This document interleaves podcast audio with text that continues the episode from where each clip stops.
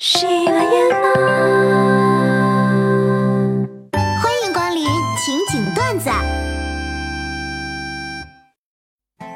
民间有理论，伶人不顶垂发。地质科学家讲，富矿的山上不长草。由此推断，我这颗脑袋不是普通的脑袋。女人长发是雌性的象征，很久以来，人类明显的有了雌性化。秃顶是对雌性化正式的反动。天降大任于我，我不秃谁秃？著名作家贾平凹曾经写过一篇文章，叫《秃顶》。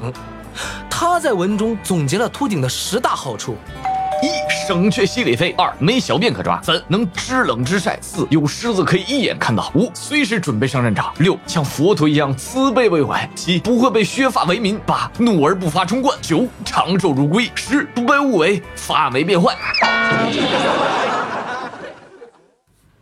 人和人之间是有区别的。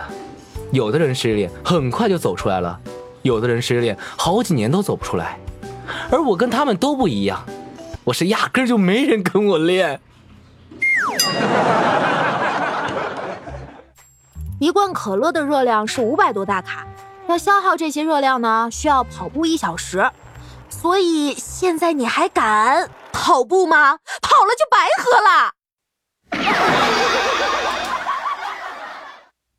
当年公司的两个同事追我，不知道该怎么抉择，于是让闺蜜帮着分析。她了解之后打了个响指。哎呀，不要犹豫了，当然选择开桑塔纳的了。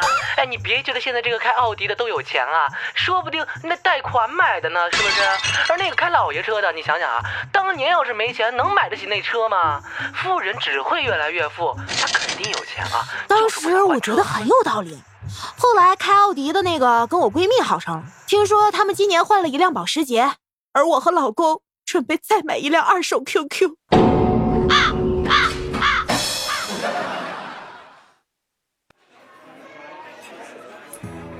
我发现每次逛商场的时候，门口都写着“请带好孩子”，真不懂，难道坏孩子就不能带进去吗？是不是歧视啊？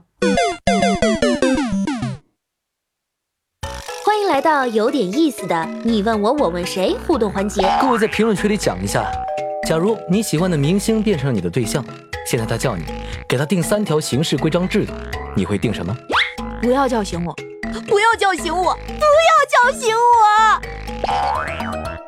哎呀，防不胜防啊！